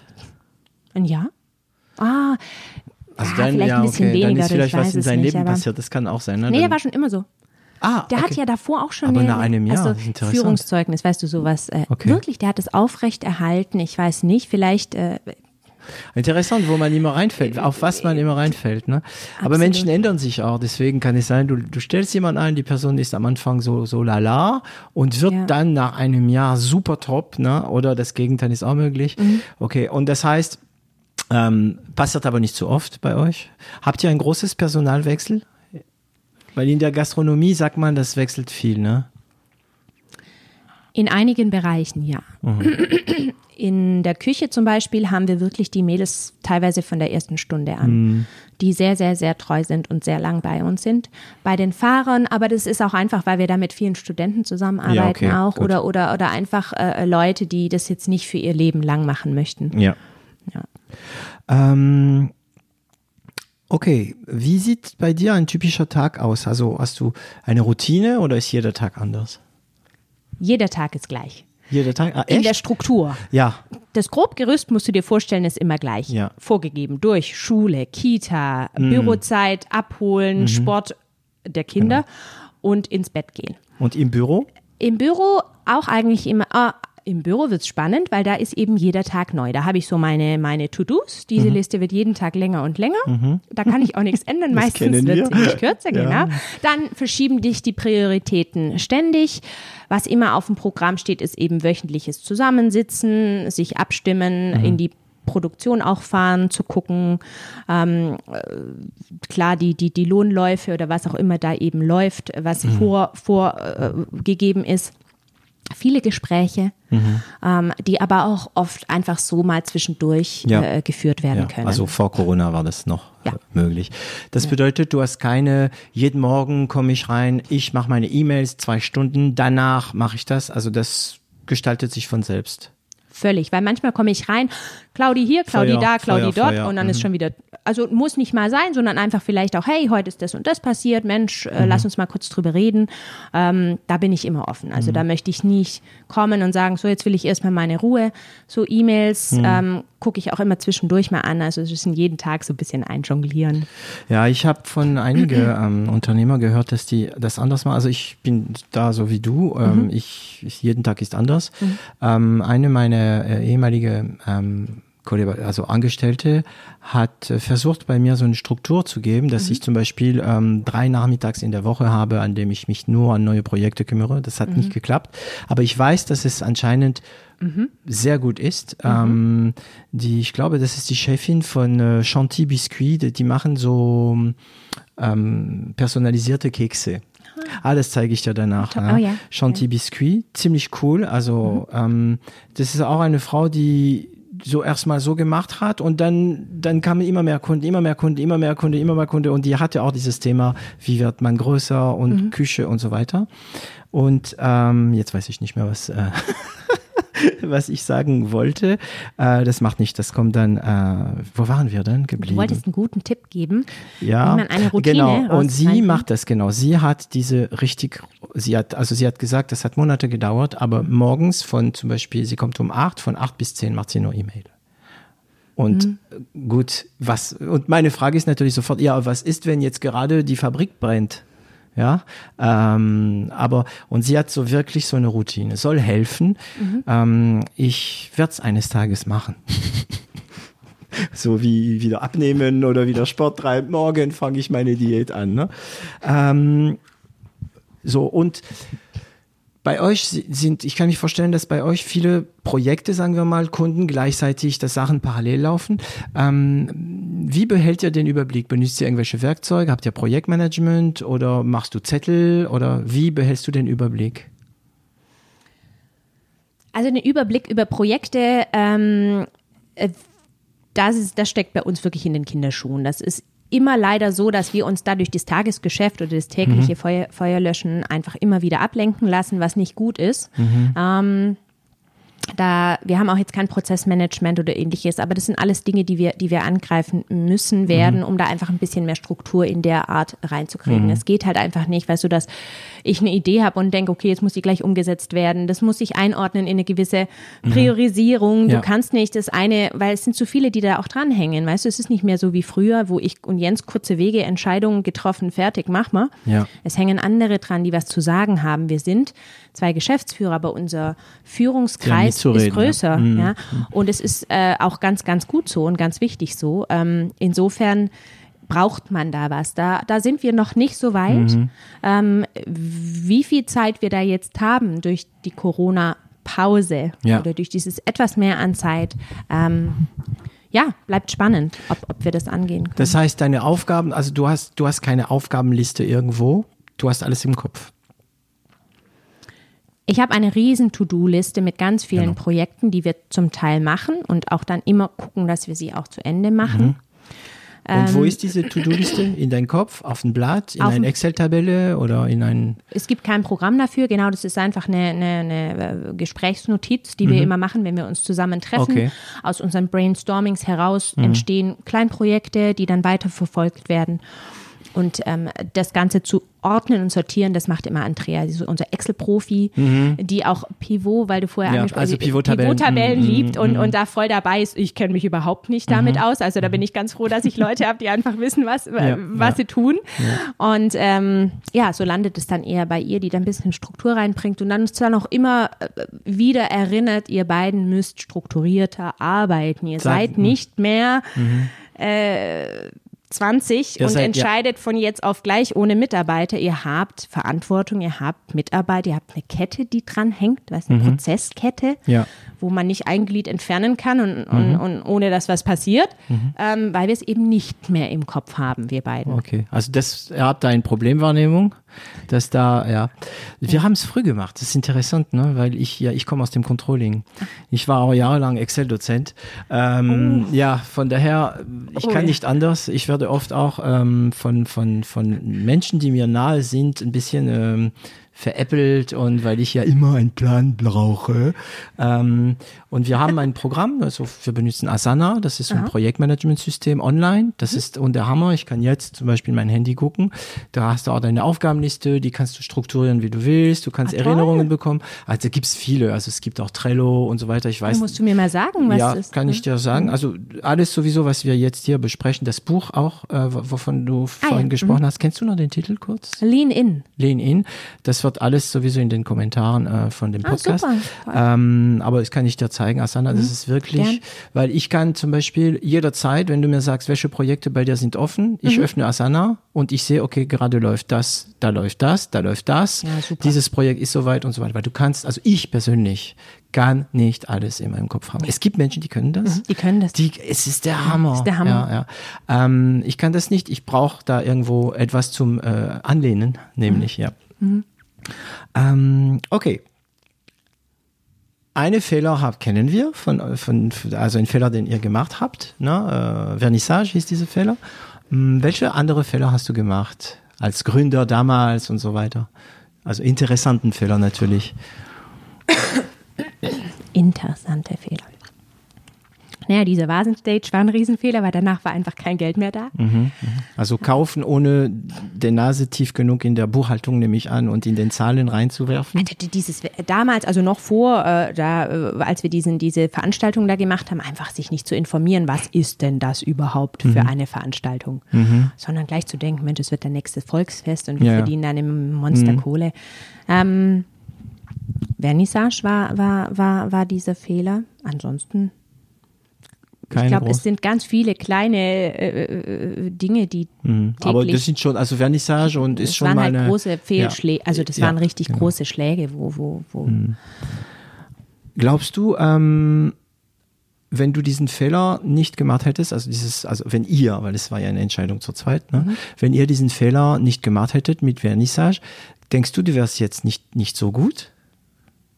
Ich hätte diesen Fehler garantiert nicht gebraucht. Das war ein Fehler, der, Aber es hat nicht viel gebracht. nee, Nee. nee.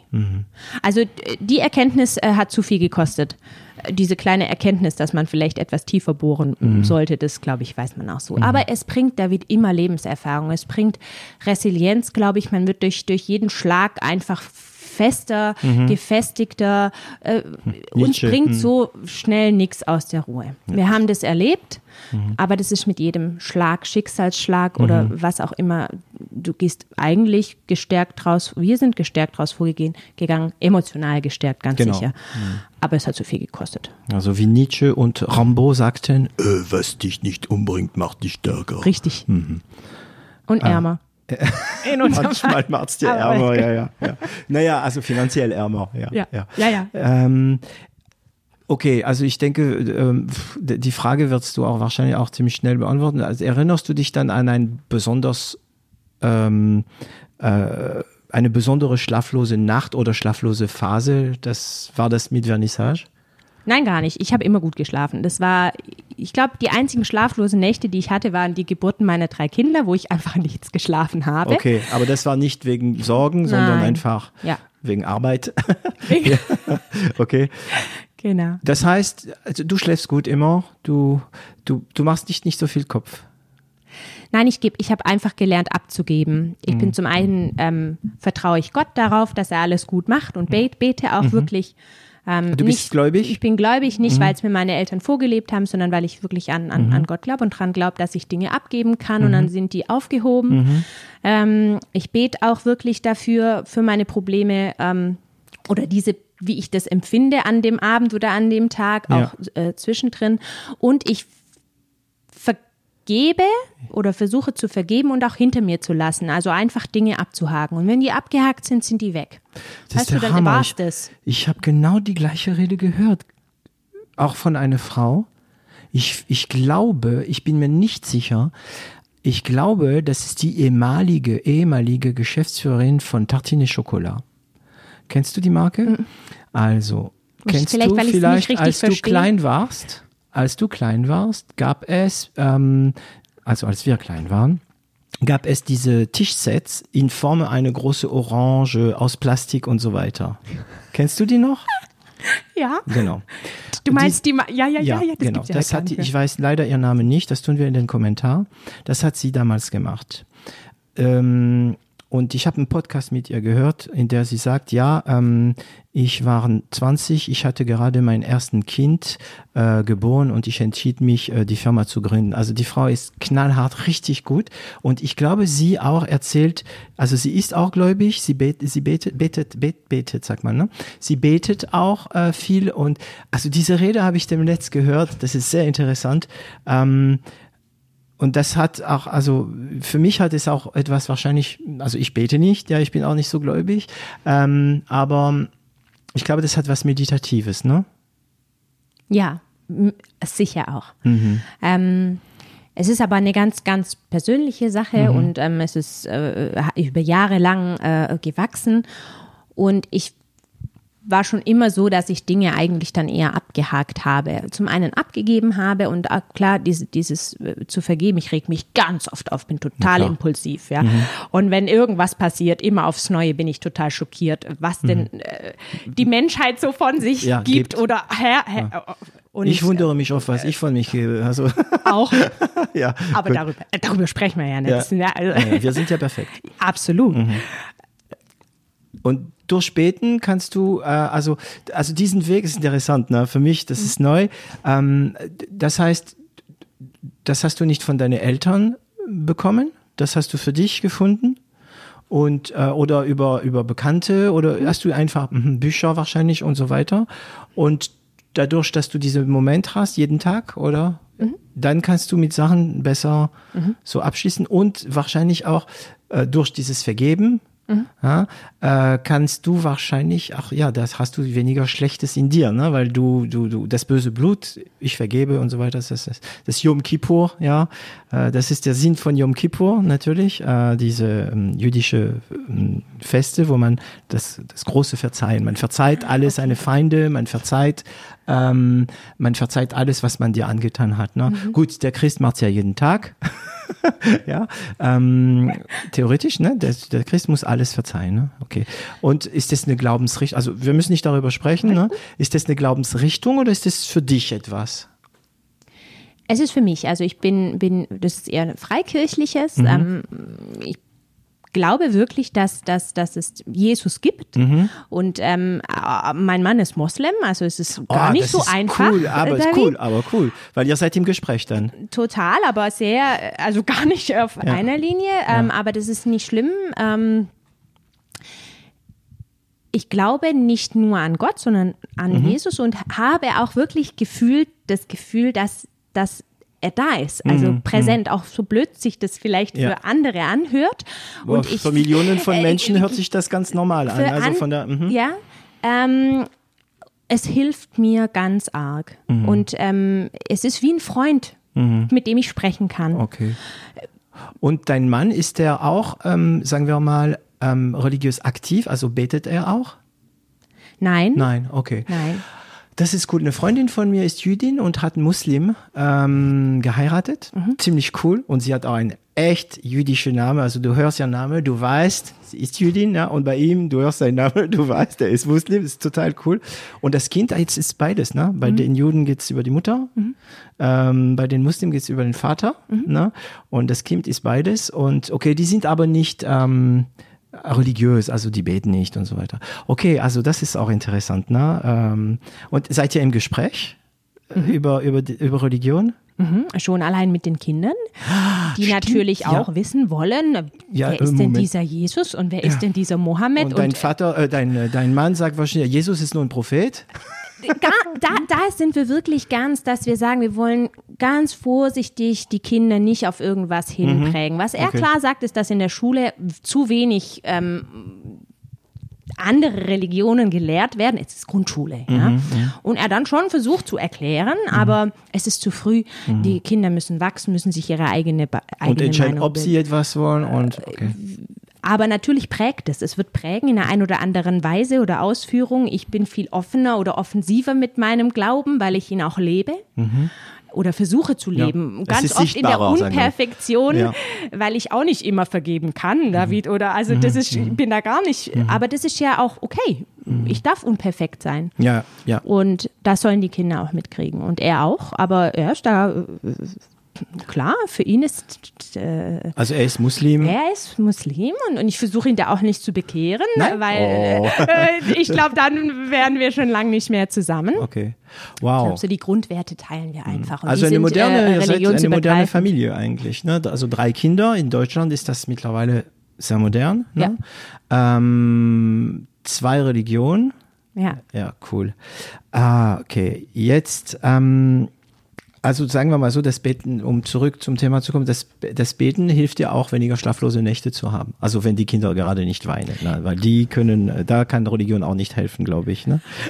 wenn die weinen, weinen die. Ähm, erinnerst du dir dich an dein äh, größten, also das größte Erfolgsgefühl, also in Bezug auf, äh, auf, auf Unternehmen? Täglich. Täglich? Ich Aber es gibt bestimmt eins, der wirklich so, wo du denkst, oh, das war der Tag, der erste Rap, keine Ahnung. Ja, klar, der erste Rap, der, der wird nie vergessen sein. Mhm. Ähm, aber es ist, jeden, jeder Tag ist so, dass ich immer noch stolz bin und mich freue darüber, dass Esskultur mein viertes Baby ist oder Mhm. Esskultur einfach da ist und blüht und, und, und ich so tolle Menschen habe um mich rum, die das mitmachen. Und äh, es gibt dieses, klar war es kurz dieses Erfolgserlebnis, Ja. äh, diese Firma zu kaufen, ein Erfolgserlebnis, einen gewissen Umsatz zu erreichen. Weißt du, da jubelt die ganze Firma. Logisch, das kann ich mich noch gut erinnern, als mich Judith anrief. Ich war im Urlaub bei Freunden, wir haben Freunde in Hamburg besucht und dann ruft sie an und sagt, Claudi, wir haben die und die Marke geknackt und ich bin ausgerastet im, im Café. Meine Freundin Ja. saß neben mir und hat gedacht, was ist hier los? Also wenn Ziele zum Beispiel erreicht werden oder geknackt Klar, werden. Ja, ja. klar, klar. Ähm, denkst du, du hast eine fröhliche Natur? Ah, garantiert. Und woher? Ist es Arbeit oder ist es einfach so? Gute Frage. Ich habe mich nie anders empfunden als fröhlich und Okay. immer optimistisch Okay. empfunden. Es gab nie, ich hatte eine, eine pflegebedürftige Mutter über Jahre hinweg, Ja. die hatte MS oder sie hatte MS, MS, und ich oh, habe sie äh, gepflegt und es waren düstere, düstere Momente dabei, wo, Nach wo jedem Schub. ganz schlimme Momente und ähm, Schicksale, die einen begleiten. Ähm, ich habe immer Hoffnung oder ich war immer optimistisch in all den Situationen. Ich kann mich an keine einzige Situation erinnern, wo ich verzweifelt, so verzweifelt gewesen wäre, dass ich irgendwie vielleicht gedacht hätte, es gibt keinen Ausweg. Auch mit der Vernissage, mit dem vielen Geld, was wir verloren haben. Ich glaube jetzt immer dran, dass ich so ein Urvertrauen habe, dass ich auch durch meine Eltern dieses Urvertrauen Ja. mitgekriegt habe und aber auch durch Gott einfach ein Urvertrauen habe, auf das ich Aber mich das voll war, stützen der kann. Urvertrauen war vor Gott da, oder?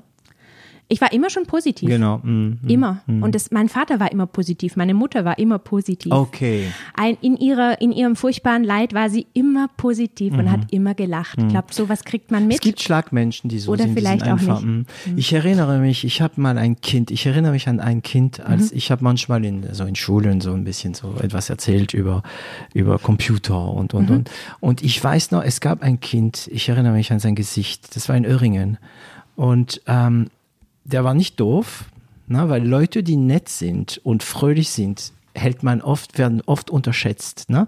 Der war nicht doof. Aber der hat auch immer dieses Lächeln. Er, er war irgendwie, er war einfach zufrieden. Und ich weiß noch, der war, wie alt war der? Sieben, acht, ne? Und ich weiß noch, ich bin dann zu denen gegangen, dann habe ich gesagt, dir geht's gut, oder? Und er sagt, ja, mit dieses Lächeln, ne? Mit diesem Lächeln. Und ich sag, dir geht's aber immer gut, oder? Und er guckt mich an und sagt, ja. Ja, und ich habe gewusst, ich habe eigentlich habe ich gedacht, du Arsch, ey, dein ganzes Leben wirst du glücklich sein, ja, weil du diese frohe Natur in dir hast, ja, und andere, ja, also das ist äh, äh, die Geschenke, die man manchmal bekommt, ne? Aber es gibt auch welche, die aus solche Familien kommen und die dann immer nur negativ, negativ, negativ, negativ sind, ne? Ähm, okay. Machst du irgendwas, um ähm, hier, also delegierst du gut? Gibst du die Arbeit weg? Kannst du das? Kannst Ja. du das? Du kannst delegieren? Ja. Entscheidungen auch. Oh, Weißt du, das ist jetzt so ein Thema Selbsteinschätzung und da müsstest du jetzt die anderen fragen. ja, okay, das stimmt. Ähm, ich mache das ganz, ich mache das gerne, aber nicht bei jedem und nicht immer. Okay, das heißt, erstmal muss ein bisschen Zeit Und dann, weil Entscheidungen delegieren heißt natürlich auch, ähm, ich meine, wir machen alle, wir machen alle Mist, wir machen alle Mistbock, also wir machen alle Fehler. Das heißt, wenn du Entscheidungen delegierst, weißt du, deine Angestellte, die werden ja auch Mist bauen. Ne? Das heißt, delegieren ist es damit klarzukommen, dass die Mist bauen. Ne? Und das kannst du, wenn du sie kennst, dann wenn ich sie kenne und weil ich wahrscheinlich mit, mit, mit meiner Entscheidung noch viel größeren Mist bauen würde, weil ich ja ganz oft gar nicht vom Fach bin. Also Okay. ich kann ja immer nur einen gewissen ganz kleinen Bereich für mich abdecken, wo ich sage, okay, das kann ich gut.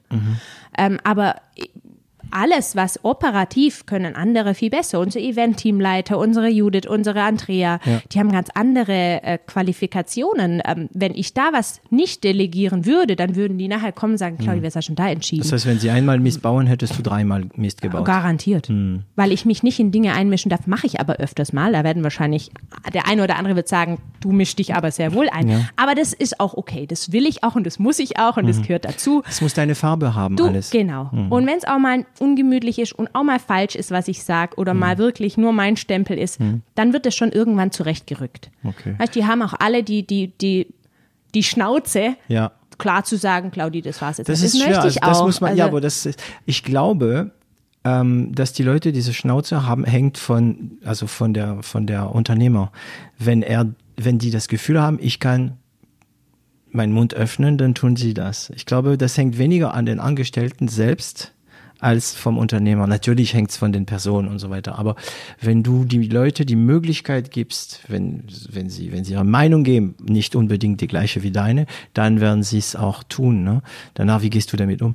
Okay, also das heißt, ähm, wie ist Jens darauf? Also kann er besser als du delegieren oder?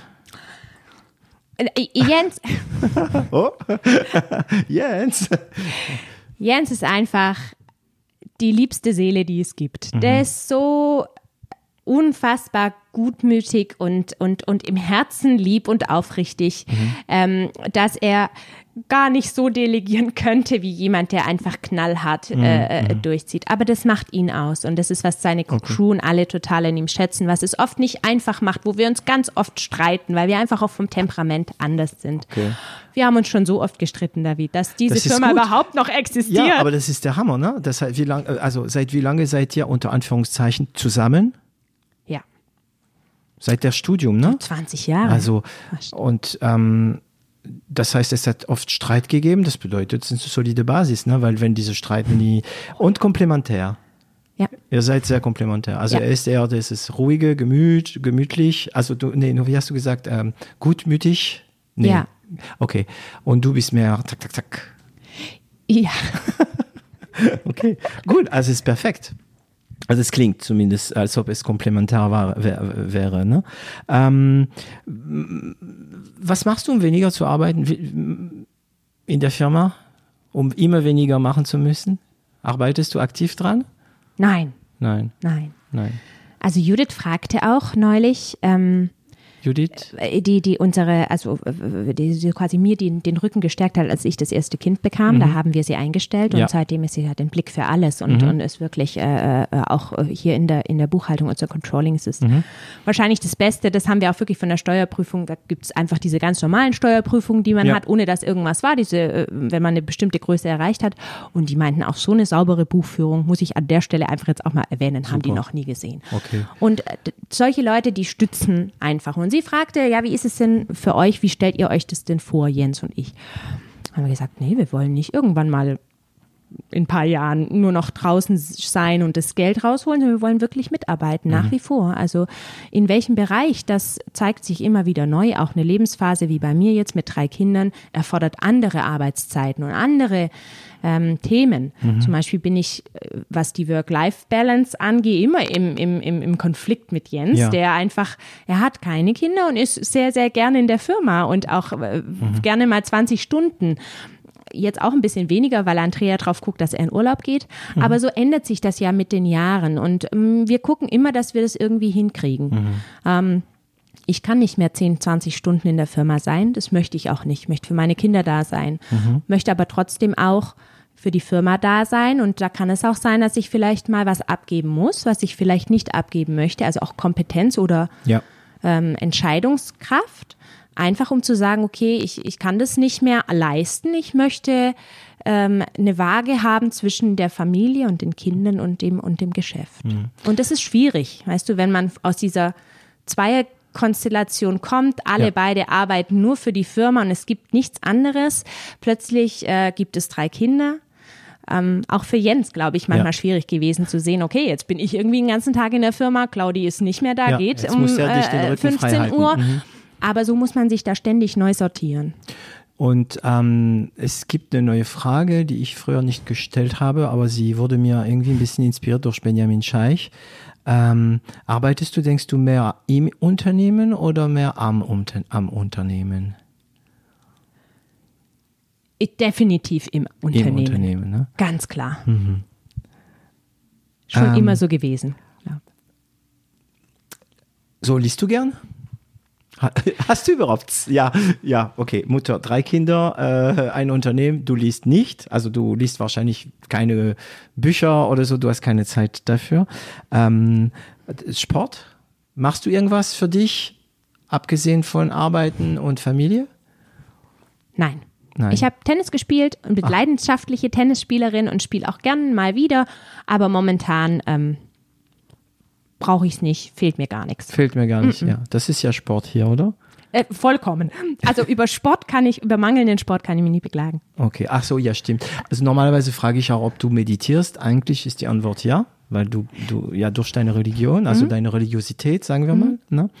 Ähm, und wie machst du dann Fortschritte? Also du, du liest keine Bücher, du, also du liest, das klingt so, äh, du liest keine Bücher. Ähm, du hast keine Zeit zu lesen, du bist viel am Arbeiten. Wie machst du Fortschritte? Wie entwickelst du dich weiter? Ich höre Hörbücher oder Podcasts in der Aha. Tat. Also das zwischendrin Deutschlandfunk zum Beispiel ist Fährst mein du viel? Bist du liebster. viel im Auto? Ich bin viel im Auto. Okay, ideal, um Podcast zu hören. Genau. Okay. Oder eben Deutschlandfunk. Ich höre total Mhm. gern Deutschlandfunk. Ähm, Meine Frau hört, ist absolute Deutschlandfunk-Fan. Ja. Ja, ich habe Problem damit. Ich Okay. liebe äh, Sprechradio, deswegen liebe ich Podcast. Ja. Aber das ist kulturell bedingt. Schon wenn ich den Okay. Ton höre in Deutschlandfunk. Guten Warum? Tag und wir werden jetzt reden, wie eine Frau äh, zwei Männer äh, jetzt zusammenschlägt. Oh la la, es tut total weh. Also so klingt es für mich, weißt du? Das ist aber kulturell bedingt. Ne? Okay. Es klingt alles so eintönig, ja. Wobei, okay, das stimmt nicht, wenn man eine andere Sendung hört, bei jo aber ja. Also Deutschlandfunk sehr viel. Also immer live oder Podcast? live. Live. Mhm. Gerne auch Podcasts, sonst beim Wäschewaschen, immer ein Kopfhörer im Ohr, so zwischendrin. Also ich finde das Schwierige an Podcast ist aus dem Auto auszusteigen.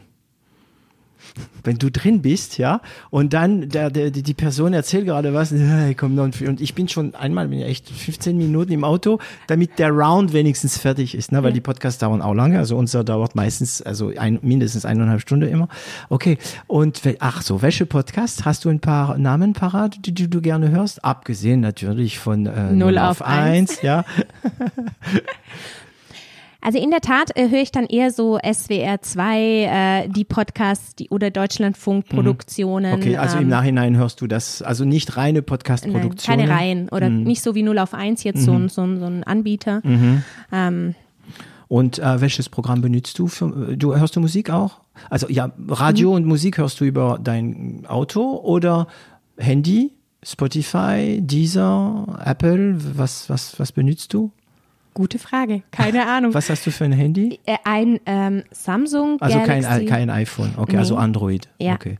Und deine meine also du hast die Podcast von 011 wahrscheinlich kurz reingehört über Gen- das Web? Ja, Ah, okay. Mhm. also äh, zu Ende gehört. Ja, die meisten, ja? Ja, oh, ja. Wow, also du warst das, ja? Kannst du das nachvollziehen? das ist ja spooky. Ja, also man kann, äh, wenn man einen Podcast macht, ähm, also ich benutze ein, ein System, der heißt Podigy. Ähm, das ist nicht wie YouTube. Also in YouTube machst du dein Video, du machst es in YouTube und YouTube hostet das Video für dich. Also die Datei ist bei YouTube auf deren Server. Bei Podcast ist es nicht so. Du musst die Datei irgendwo hosten und es wird von Spotify, ähm, von Apple Podcast oder von Deezer oder von Soundcloud dann, äh, ah, Soundcloud läuft anders, also es wird gezogen. Und da braucht man ein extra Programm. Also man kann es selbst machen. Und ich benutze dafür Podigy. Es gibt andere, ne? Und ich pflege das da rein. und über Podigy landet mein Podcast dann in Spotify, in iTunes, also in äh, Apple Podcast und äh, ich glaube, ich weiß nicht mehr sonst wo. Und da kann ich meine Statistik gucken. Und deswegen weiß ich, ich habe gesehen, dass eine Person den Podcast gehört hat und jetzt weiß ich, wer das war. Das warst du. ja. Ähm, äh, ah, was ist äh, das letzte, woran du dich erinnerst, was du gelernt hast? Wo du gedacht hast, ah, jetzt habe ich was Neues gelernt. Hm. Gute Frage. ja, ja, also ich weiß in der Tat nicht, was ich so mitnehme jeden Tag, mhm. ähm, weil ich kein so gewisses Lernziel habe, weil das meistens eh umgeschmissen wird. In der Tat habe ich letztes Jahr, als wir nach Mexiko, ne, damals, als wir nach Mexiko geflogen sind in Urlaub, habe ich äh, versucht, Mexikanisch zu lernen oder Spanisch zu lernen. Aha. Und da ist auch ein bisschen was hängen geblieben, aber ich glaube, das letzte war, wir sind nach Japan, also wir sind auch sehr wir ah. sind gerne auf, auf Reisen. Ähm, das Wort Danke auf Japanisch. Das hat lange gedauert, bis mhm. ich das gelernt hatte. Und jetzt in Corona-Zeiten habe ich endlich mein Rezept für die Biskuitrolle auswendig gelernt. Also voll Hausmütterchenmäßig. Mhm. So gar nichts mit geschäftlichem oder Wirtschaft ja. oder was auch immer. Ja. Ich habe auswendig gelernt, wie man eine Biskuitrolle Das heißt, du kannst jetzt überall in der Welt ohne jegliche Hilfe Biskuitrolle machen. cool. Super, oder? Das kann vielleicht ja dir das Leben Klasse. retten oder so. Ja, cool. Ähm, okay. Ähm, so, wo findet man dich in, in Insta? Also du also ich habe, ich mache immer meine Hausaufgaben vor den Podcast und bei dir war das echt schwer, weil ähm, da steht eigentlich wenig von dir. Also wie kann man, wie kann man dich kontaktieren? Wie, wo findet man dich? In Pinterest? Ich bin nirgends. Du bist nirgends. Facebook nicht, Insta nicht? Nirgends. Okay, das heißt über das Web von Esskultur? Ja. Genau. Äh, LinkedIn seid ihr drin, ne? Mhm. Auch nicht. Ich ah, nicht. Ihr braucht eine Agentur. Ähm, okay. Und ich habe jetzt eine äh, letzte Frage. Wenn du ähm, die kleine Claudia, die jetzt ähm, so während ihres Studium, ihr Studium anfängt, ne, damals, oder wenn als sie ähm, Esskultur ähm, gegründet hat, wenn du jetzt diese junge Claudia etwas sagen könntest, was würdest du ihr sagen? Was ich immer sage und immer sagen würde, mach dich nie selbstständig ohne einen guten Partner an deiner Seite. Oh, okay. Ich war in der tollen Lage, dass ich Jens kennengelernt habe mhm. und mir das niemand hat sagen müssen. Mhm. Aber es ist so viel schwerer alleine und egal was und wie viel man streitet, und wir haben uns bis ins Mark gestritten teilweise, mhm, mhm. wirklich, mhm. es lohnt sich. Mhm. Du hast immer jemand, mit dem du dich austauschen kannst. Das ist aber auch typbedingt. Ich brauche immer noch mal jemand, genau, mit dem ich reden kann. Genau, das ist ein Tipp, den du dich geben würdest. No, ja. ja. Oh, cool. Also ich denke, ähm, das wäre ein schönes letztes Wort. Ähm, ich bedanke mich bei dir, Claudia. Das war ein äh, sehr interessantes Gespräch. Also das ist das erste Mal, dass man auch über Religion äh, in diesem Podcast spricht. spricht. Ähm, für diejenigen, die noch da sind, äh, ich gratuliere. Sie haben dieses Podcast bis zu Ende gehört. Wir sind jetzt, ah ja, wir sind im Schnitt eine Stunde 36 Minuten. Ähm, es wird wie immer äh, nichts geschnitten. Nicht vergessen, wenn ihr das jetzt zum Beispiel auf Apple hört, äh, zu liken. Ihr könnt es kommentieren. Ihr könnt auf unserem Blog uns kommentieren abonniert uns, zwingt alle Leute, die ihr kennt, uns zu abonnieren. Ihr könnt eure die Handys nachts nehmen und heimlich uns abonnieren. Das hilft wirklich, äh, damit diesen Podcast äh, noch weiter wachsen kann. Und äh, bevor ich es vergesse, Claudia, vielen Dank, ähm, dass du da mitgespielt hast und dass du so ähm, offen alle Fragen beantwortet hast. Sehr gern. Ich freue mich auf viele weitere Podcasts. Jo, ciao, ciao. Ciao.